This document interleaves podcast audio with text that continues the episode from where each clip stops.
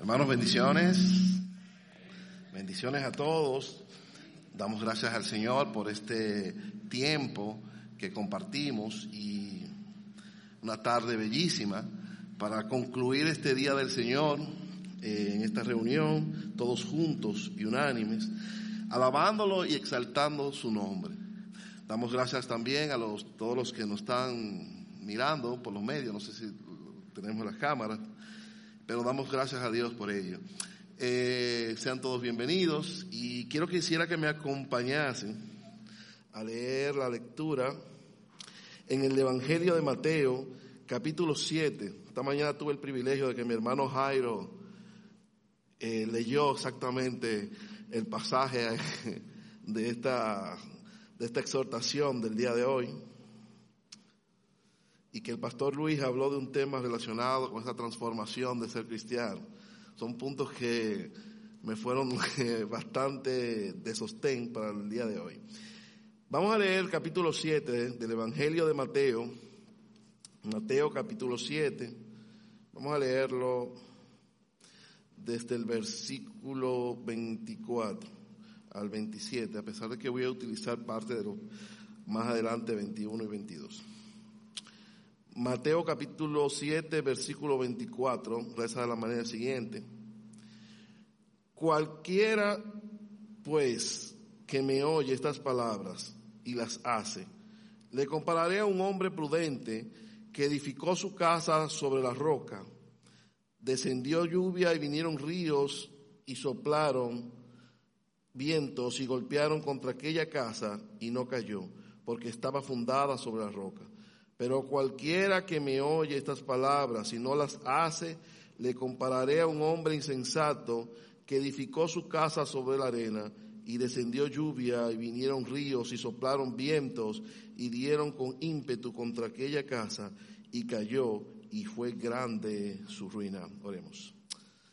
Soberano Padre, te exaltamos. A ti te damos todo honor y toda gloria Tú eres Dios soberano, nuestro Rey de Reyes. Gracias, oh Padre, por este privilegio que tú nos das de poder estar aquí como hijos tuyos, congregados para alabarte, exaltar tu santo nombre, proclamar tu nombre. Ayúdanos, oh Padre, a que esta exhortación, que sea tu palabra, que nos fortalezca, que nos guíe a ti, que nos muestres más y más a tu Hijo Jesucristo y su voluntad. Guíanos como iglesia y fortalecenos.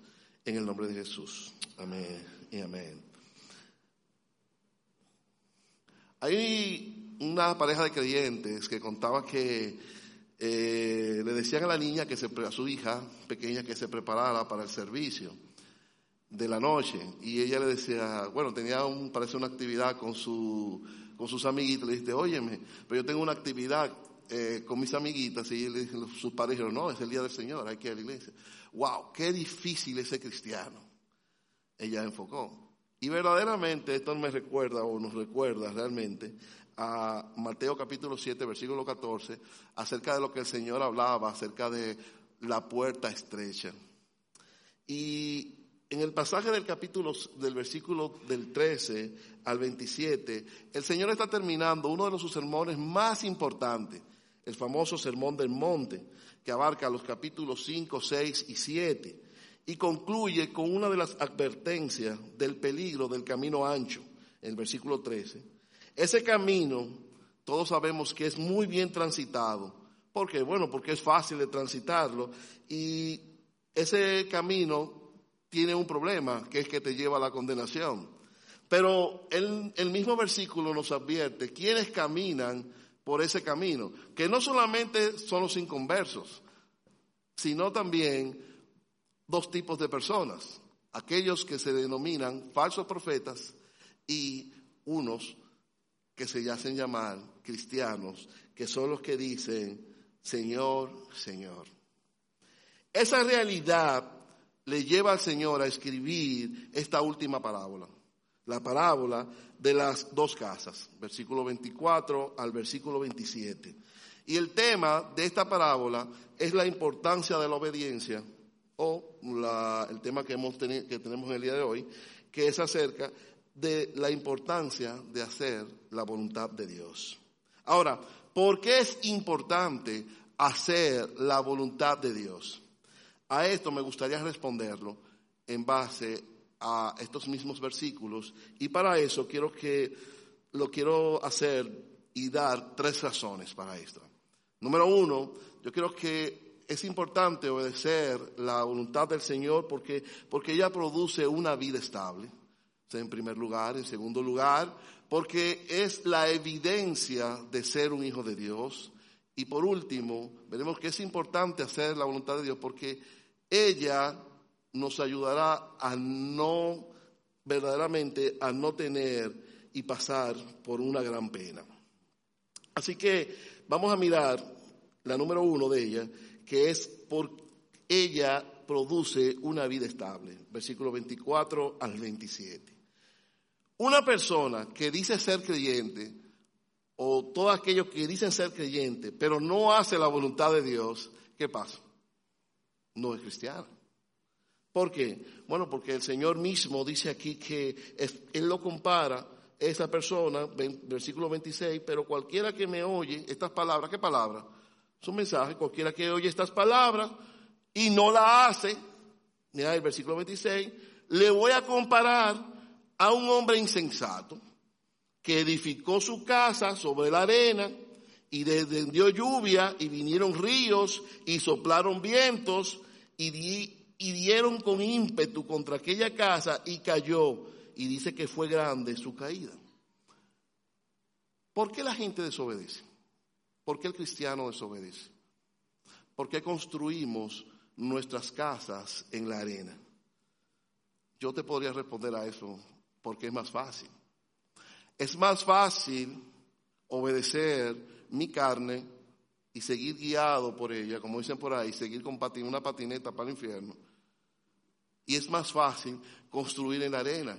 Yo puedo construirte un castillo con vasitos plásticos y hacer un y hacer un fabuloso castillo. Inclusive si ustedes buscan por ahí por YouTube, ustedes van a ver que hacen eh, hay, hay tipos ahí que te hacen obras extraordinarias. El problema de eso es que pasa cuando viene una ola o un chin de agua su obra se va y se desmorona.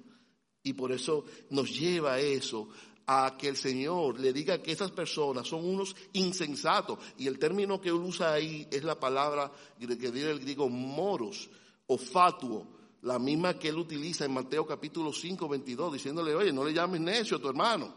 Es el mismo, el mismo término. Es un necio, es un insensato, porque cuando viene una tormenta, y créeme que va a llegar, recuerda que la casa de la arena simboliza la vida de, la vida de aquellas personas que quieren hacer su voluntad y no someterse a la Cristo, pero se dice ser cristiano. Y van a llegar problemas a tu vida, van a llegar tormentas a tu vida, a tu vida espiritual.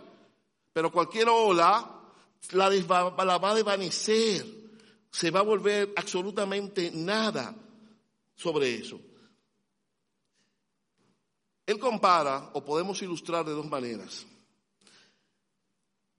Si vamos a Hebreos, capítulo 10, 26 al 27, el libro de los Hebreos nos enfatiza cuál es el resultado final de una persona que ha edificado sobre la arena. Recuerden que una persona que ha edificado de la arena es una persona que no ha conocido verdaderamente a Cristo. Es una persona que simplemente quiere que tú lo veas por el físico, como el, como el castillo de la arena. Bello por, por fuera, bello de vista, pero no tiene soporte. Y esa persona quiere vivir bajo sus estándares. Esa persona quiere vivir no bajo los estándares de Cristo, quiere vivir bajo Él mismo. El libro de los Hebreos, el autor de los Hebreos, capítulo 10, versículo 26 al 27, él dice que esas personas, hablando de ello y de ese peligro que ellos corren, dice que esas personas, porque si pecáremos voluntariamente, son personas que pecan voluntariamente haciendo su voluntad. Después de haber recibido el conocimiento de la verdad, ¿cuál es la verdad? Cristo. Ya no queda más sacrificio por su pecado sino una horrenda expiación del juicio. y el hervor de fuego que ha de devorar a todos los adversarios.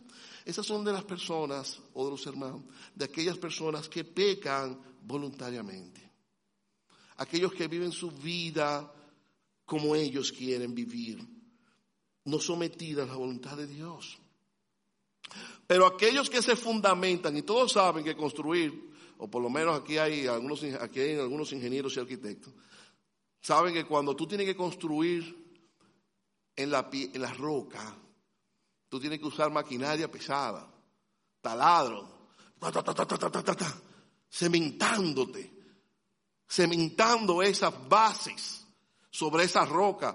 ¿Para qué? Para que esa edificación sea como fortalecida. Y en base a eso, el apóstol Pedro, en, su, primera carta, perdón, en su segunda carta, en su capítulo 1, versículos 5 al 7, él hablando acerca de esas bendiciones que Dios ha hecho, que tú tienes en base a la vida cristiana y ese sacrificio hecho por ti, bueno, lo que decía el pastor Luis esta mañana, acerca de esa transformación de un creyente. Pero esa transformación de un creyente se va dando se va dando con ese conocer y con ese fundamento de la roca que es Cristo. Y hasta que cuánto tú sigues socavando para estar fortalecido. Por eso el apóstol Pedro dice ahí en su, en su segunda carta, en su capítulo 1, versículo 5 al 7, diciendo, vosotros también poniendo toda diligencia, mira ahí, tienes que poner toda diligencia por esto mismo en base al sacrificio de Cristo, y dice que tú debes ir socavando, añadiendo, añadiendo que a esa fe que fue dada, y dice, a esa fe dale virtud, a esa virtud fundamentate más en ese conocimiento, en ese conocimiento dale dominio propio, sigue para abajo, el dominio propio, dale paciencia, a la paciencia, piedad, a la piedad, efecto fraternal, y al efecto fraternal, amor. Y mira el versículo 8. Porque si estas cosas están en vosotros y abundan, no os dejarán estar ociosos ni sin fruto en cuanto al conocimiento de nuestro Señor Jesucristo. Es decir, que un creyente fundamentado en la roca es aquel que vive socavando, socavando, añadiendo y que aprendiendo más de nuestro Señor para ser fortalecido en Él, para su honra, para su gloria, y no se vuelve un creyente insensato. O recordemos la parábola de las vírgenes de Mateo 25. ¿Habían cuántas? Dice, diez. Cinco y cinco insensatas. Unas estaban preparadas ya con su aceite y las otras haciendo, no haciendo la voluntad. Y cuando llegó el Señor, ¿qué pasó? Todos sabemos fue desastroso. Eso pasará para la vida de aquellas personas. Tú no puedes tener, no vas a tener nunca, nunca una vida estable si no es fundamentada bajo el poder y la autoridad de Cristo en tu vida. Jamás. Es importantísimo para un creyente, para tener una vida estable y que honre a Dios para hacer hacer su voluntad y su obediencia en base a este fundamento. La segunda razón es la evidencia de ser un verdadero hijo de Dios. En el versículo 21 de Mateo 7 dice que no todo aquel que dice, Señor, Señor, entrará en el reino de los cielos, sino el que hace la voluntad de mi Padre que está en los cielos. Cuando el Señor estaba aquí en la tierra, todos leemos, hemos leído los evangelios, supongo yo. Y cuando todos los evangelios describen la vida del Señor aquí en la tierra, de su ministerio, sabían que Él tenía miles de seguidores. Miles de seguidores. Y muchos, todos le llamaban Señor. Incluso antes, antes, cuando Él entraba a Jerusalén, había una gran multitud que, Osana, bendito el que viene. Y esa misma multitud, muchos de ellos estaban diciéndole ya después, crucifícale, crucifícale. No todo el que dijo ahí, Señor, Señor. Mirando milagros y mirando a una persona cerca de Él. Una evidencia de hacer la voluntad de Dios es que tú debes ser un verdadero hijo de Dios. Aún de los que estaban dentro. Ustedes recordarán la parábola de aquel señor que repartió los talentos, el amo que repartía los talentos. Mateo capítulo 25, versículo 24 al 30. Mira lo que dice. Pero llegando también el que había recibido un talento, se repartió, repartió que tenía 10, repartió que tenía 5, ya cuando llegó el que tenía uno, dice, pero llegando también el que había recibido un talento, dijo, Señor, y mira ahí, te conocía que eres un hombre duro. Te conocía que eres un hombre duro. Interesante esa parte ahí. Que ciegas donde no sembraste y recoges donde no esparciste. Por lo cual tuve miedo y fui y escondí tu talento en la tierra. Aquí tienes lo que es tuyo. Respondiendo su señor le dijo, siervo malo y negligente. Sabía que ciego donde no sembré y que recojo donde no esparcí. Por por tanto, deberías haber dado mi dinero a los banqueros y al venir yo hubiera recibido lo que es mío con los intereses. Quitadle pues el talento y dadlo al que tiene diez talentos, porque el que tiene le será dado y tendrá más, y el que no tiene, aún lo que tiene le será quitado y el siervo inútil echadle en las tinieblas de afuera y allí será el lloro y el crujir de dientes. Recuerda que empezó diciendo, yo te, yo te conocí. Un verdadero hijo de Dios no solamente lo conoce, pero ejecuta su voluntad. Hace lo que debe hacer en la obra del Señor. Esa es una evidencia incontundente. Pero mira también otro, alguien que estuvo más cerca. De los doce había uno. Allí cuando estaban en el aposento alto. ¿Qué pasó allá? Dice Mateo capítulo 26, 22, que en ese momento el Señor les contaba todo lo que iba a sucederle. Y mira lo que dice, y ellos se entristecieron en gran manera y, comenzó cada uno a decir que soy yo, Señor. Soy yo, Señor. Pero ahí había uno que sí sabía lo que iba a hacer. Ya tenía planificado lo que iba a hacer. Es decir, estamos hablando de personas, hermanos, y esto es triste, y lo vamos a ver en, la última parte ahora. Personas que dicen, Señor, Señor, pero realmente no lo conocen y, aún han escuchado, vemos sermones acá, sermones bienes, vemos todo lo que Dios hace en nuestras vidas, la transformación por la cual pasamos, lo que dejamos de ser, lo que ahora somos. Pero si ese cambio verdadero de, de Cristo en, en nuestras vidas, si ese fundamento en la roca no está con nosotros, verdaderamente no seríamos o no somos hijos de Dios. No lo somos. No lo somos. Y te voy a decir algo. Hay una de las cosas, el apóstol Pablo lo dice así. Solamente una persona que se fundamenta en la roca y es un verdadero hijo de Dios entiende esta palabra de Pablo cuando dice en Romanos capítulo 12, versículo 2, que él dice que, que hacer la voluntad de Dios, ¿qué? Es buena, dice que es agradable y qué? Y perfecta hacer la voluntad de Dios es agradable y perfecta. Pero eso nada más lo entiende un hijo de Dios. Por los sacrificios que debe hacer, por las cosas que debe dejar de hacer. Porque entiende que pasar por una puerta angosta requiere muchos sacrificios y mucho dejar imagen en esta vida. Pablo, y un mismo ejemplo de eso es nuestro Señor Jesucristo. Él mismo se sometió a su voluntad que el Señor no dice él, no dijo él en Lucas, cuando dice, Padre, que se haga que tu voluntad y no la mía. Padre, que se haga que tu voluntad y no la mía. Pero nosotros realmente, de las, para obedecer al Señor muchas veces nos cuesta. ¿Y sabe por qué no cuesta? vuelvo y repito, porque es fácil. Porque es fácil entender que lo que yo pienso está por encima de la palabra de Dios, aunque entienda que amo a Dios y que Dios es el Señor, claro, Dios es el Señor. Pero en vez de este camino es más fácil bajar por aquí es lo que Dios quiere, pero yo lo haría más rápido si voy por aquí, entonces yo soy más inteligente. Yo soy mucho más inteligente. Así pensamos. Y así pensamos. Y esto, hermano, es lo que nos llevaría a entender que para ser un verdadero hijo de Dios, entonces, nosotros necesitamos reflejar que frutos, frutos. Pero es lo que yo debo enfatizar. Y si algo tú te quieres quedar en esta noche con algo, me gustaría que tú te quedes con esto.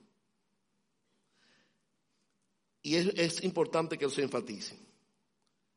La salvación no se obtiene por la obediencia. La salvación no se obtiene por la obediencia. Porque si digo esto o decimos esto, estamos diciendo que la salvación vendría por obras. Ahora, la importancia de la obediencia es que es que ella no nos salva, sino que es la evidencia de la salvación de nosotros. En pocas palabras, el tú ser un cristiano auténtico te hace una persona obediente. ¿Por qué? Porque fuiste salvo y esa es la evidencia que tú eres un hijo de Dios. Eres obediente a hacer la voluntad de Dios. Y por lo tanto, como dice Lucas, llevas fruto. Como dice, perdón, Mateo ahí mismo, el versículo dice al 20, al 20. Llevas fruto. Si eres un manzano, ¿qué vas a dar? Pera. No, manzana. Eres un manzano. ¿Qué debe dar un hijo de Dios? ¿Cuáles son los frutos que debe dar un hijo de Dios? Pues los frutos espirituales. Los frutos del Espíritu, ¿cuáles son? Más el fruto del Espíritu es que paz, paciencia, benignidad, templanza. Y contra tales cosas, ¿qué dice? No hay ley. Eso es lo que como, como hijo de Dios debemos llevar. Y esto nos lleva a la última de las reflexiones en el versículo 22 y 23. Y es que el obedecer la voluntad de Dios nos llevará a evitarnos una gran decepción. Y tú preguntarás, bueno, ¿por qué una gran decepción? Fíjate el texto, en el versículo 22. El Señor Jesús eh, es interesante porque Él proyecta el, el, juicio final, es decir, estando allá en ese juicio final, Él se proyecta allá y reconoce que en ese día muchas personas, fíjate lo que va a pasar, ¿eh? él reconoce que muchas personas en ese momento van a decir, Señor, Señor, y lo dirán con gran esperanza de ser salvo. Lo dirán con gran esperanza, porque profetizaron, porque no solamente esta persona, para que se entienda, y yo leía esto a profundidad y dije, wow, pero porque a veces uno entiende las cosas como que guaguea con las cosas del Señor, como yo le digo, yo, wow, wow. Lo interesante de esto es que verdaderamente esas personas vivieron y murieron creyendo ser salvas. Creyeron eso, ¿eh? Es tanto así que ellos le dicen al Señor, se puede levantar ese Señor en tu nombre yo arrasé allá en la tierra. Yo levanté muerto, yo levanté enfermo, yo prediqué muchísimo. Es más, estas personas a veces son difíciles, muchas veces difíciles de identificar. Hasta damos gracias porque esa persona muchas veces pudo haber partido con el Señor. De verdad se lo creyeron. Fíjate que él le dice, Señor, Señor. Y él dirá que con, eso, esa esperanza. Ellos adoraban. Ellos reconocían como, lo reconocían como su Señor. Pero en el versículo 23, en esa parte, él, él le da una, es como una bofetada enorme. Él le dice, nunca os conocí. Wow. Pudiéramos estar alguna persona aquí que conoce todo de la iglesia y, después alguien dice, ¿quién, fulano, ¿quién es? Una persona tal vez que tú veas todos los días. El problema es que nosotros sí lo veíamos, pero el problema es que el Señor no lo escuchaba y el Señor no lo veía. Por eso Jesús, yo nunca te conocí. Nunca te conocí. No solamente no se conforma con decirle no te conocí, apartados de mí. Es fuerte. ¿Usted ha analizado esa palabra? Apartaos de mí, hacedores de maldad.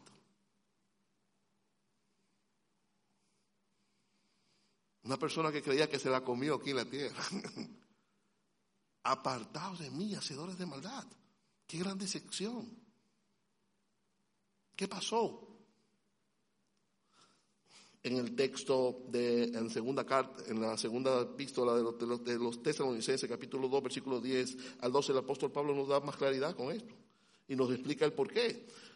¿Por qué? Bueno, porque estas personas fueron rebeldes a la palabra de Dios y no quisieron aceptar ni obedecer la verdad a la voluntad de Dios y su gran error se complacieron en sus mentiras y en sus engaños. alguien me decía una vez que lo más difícil para alguien que se quiera llamar cristiano es ponerte el traje de cristiano.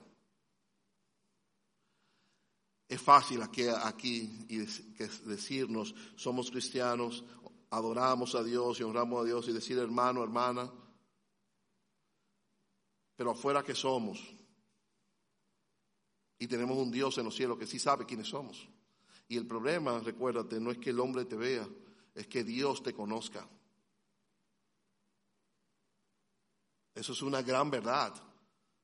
Debemos reconocer que Dios sí te reconozca, que Dios sí te vea y te diga bienaventurado y bienvenido, mi hijo. Que tú verdaderamente seas un hijo de Dios que tu vida, mi vida, la vida de todos en cuanto estamos aquí, glorifique a Dios en todo instante. Y que no tengamos que pasar una gran decepción, dicha por nuestro amado Señor y Salvador. Nunca te conocí. Eso es una tremenda, tremenda decepción. Pero lo interesante es que aunque tú te creas esa mentira, muchas veces no creemos esa mentira, porque muchas personas sí consideran que son cristianos, pero ellos en su fondo sí saben que no lo son y que no hacen la voluntad de Dios. Porque recuerda que allá nadie va a tener excusa. No es como aquí que nos engañan, cualquiera lo engaña acá. Y cualquiera pasa, como dicen por ahí, cualquiera pasa por ficha, pasa con ficha, pero allá en el cielo no. Una de las más grandes, o entender esto, es saber que el obedecer la voluntad de Dios es la verdadera evidencia de que somos verdaderamente hijos de Dios. Cuesta. Recuérdate que es una puerta, una puerta estrecha. Tal vez tengas que bajarte. Tal vez tengas que rasparte. Tal vez sea incómoda. Esa es la vida cristiana. El Señor no, te el Señor no nos ha prometido resort cinco estrellas o un Dubai. El Señor no nos ha prometido eso. Ahora lo que el Señor se ha prometido es estar con nosotros en medio de dificultades, en medio de tormentas. Recuerda que si Él es su fundamento, tú no serás tumbado, tú no serás derribado, tú serás fortalecido. Para su gloria, para su honra. Yo soy, para concluir esto, quiero concluirlo con lo siguiente, y esto de manera de reflexión, y quiero dejarte con esto. Si tú quieres evitar esa decepción, si tú quieres estar seguro de ser un hijo de Dios, si quieres tener vida estable y evitar una gran caída espiritual que podría tener consecuencias desastrosas para nosotros, tenemos que hacer la voluntad de Dios. Y sigamos el camino angosto. No sigamos ese camino angosto, sino por más fácil que se vea, sigue el estrecho. Porque es el camino a la vida eterna. Llevar una vida cristiana inútil, sin ningún valor para Cristo, es posible. Escucha esto. Llevar una vida cristiana inútil y sin ningún valor para Cristo es posible. Jesús habló de esto. Por eso decía muchos. Son muchos los que entran por la puerta ancha. Ese muchos está en plural ahí. Llevar una vida cristiana apartada de Cristo también es posible. recuérdate que la gran decepción es decirte nunca te conocí. Sería lamentable que por nuestras rebeliones y por nuestra desobediencia estuviéramos viviendo sin Cristo. Y eso es muy posible. Eso es muy posible. Esforcémonos por hacer la voluntad de Dios sin caer en la apostasía ni en las obras de la carne, para que seamos reconocidos por Cristo hoy, mañana, siempre, y en aquel día estar en su presencia por siempre y por toda la eternidad. Quiero finalizar con este texto de Mateo 7:21, una advertencia de Jesús que nos da a todos. Y es que, y esto es para las personas tal vez que nos ven, que están sin Cristo, porque que solo entrarán en el reino de Dios, como dice Mateo 7:21, solo entrarán en el reino de Dios los que hacen la voluntad del Padre. No basta con creer en Jesús y decir Señor y obedecerle a medias. Con eso no basta. El Señor Jesús, nuestro Dios, quiere una obediencia completa. No parcial, completa, total. Esto nos hace, solamente le damos el reino de los cielos con una obediencia, con una obediencia total. Oremos al Señor para que como cristianos cada día más podamos reflexionar, mirarnos nuestros frutos, mirar qué hago, cómo me fundamento más en la, en la escritura. Tenemos una iglesia muy bíblica, tenemos una iglesia, un privilegio de tener eh, grandes maestros de la palabra, nuestros pastores, que nos fundamentan y más, aprendiendo más y más y más acerca de Cristo, de su obra. Esto nos va a fundamentar. Es muy bueno cuando hacemos cada esas obras juntos, unánimes, pero también debemos mirarnos que esa transformación de un cristiano debe verse completa. Y parte de ello son los frutos espirituales. Así que Dios le bendiga. Dios le guarde y oremos al Señor. Mantísimo Dios y Padre bueno, a ti te honramos y te damos todo honor y toda gloria. Gracias por el sacrificio de tu Hijo amado en la cruz del Calvario. Gracias porque un día como hoy, en este momento, tenemos la oportunidad de compartir el pan y el vino para recordar esa obra magnífica en la cruz. Ayúdanos a examinarnos para tener evidencias, oh Padre, de que verdaderamente somos tus hijos, porque hacemos tu voluntad. Y si en un instante he fallado en hacerla, ayúdame a encaminarme por el camino que es tu Hijo, por la verdad que es Cristo. Aunque me sea más fácil deslizarme, ayúdame, oh Dios, a pararme y caminar nuevamente por tus sendas, por ese camino estrecho. Ayúdame, oh Dios. Mis fuerzas no son suficientes, pero la hago a través de ti, a través del sacrificio de tu Hijo amado en la cruz del Calvario. Ayúdanos que como iglesia, cada uno de nosotros, toda la iglesia universal de Cristo y nuestra amada iglesia convertidos a Cristo, todos podamos estar en aquel día siendo reconocidos como tus hijos, para seguir dándote toda honra y todo honor. Guíanos hoy y siempre en los méritos de Cristo. Amén. Bendiciones.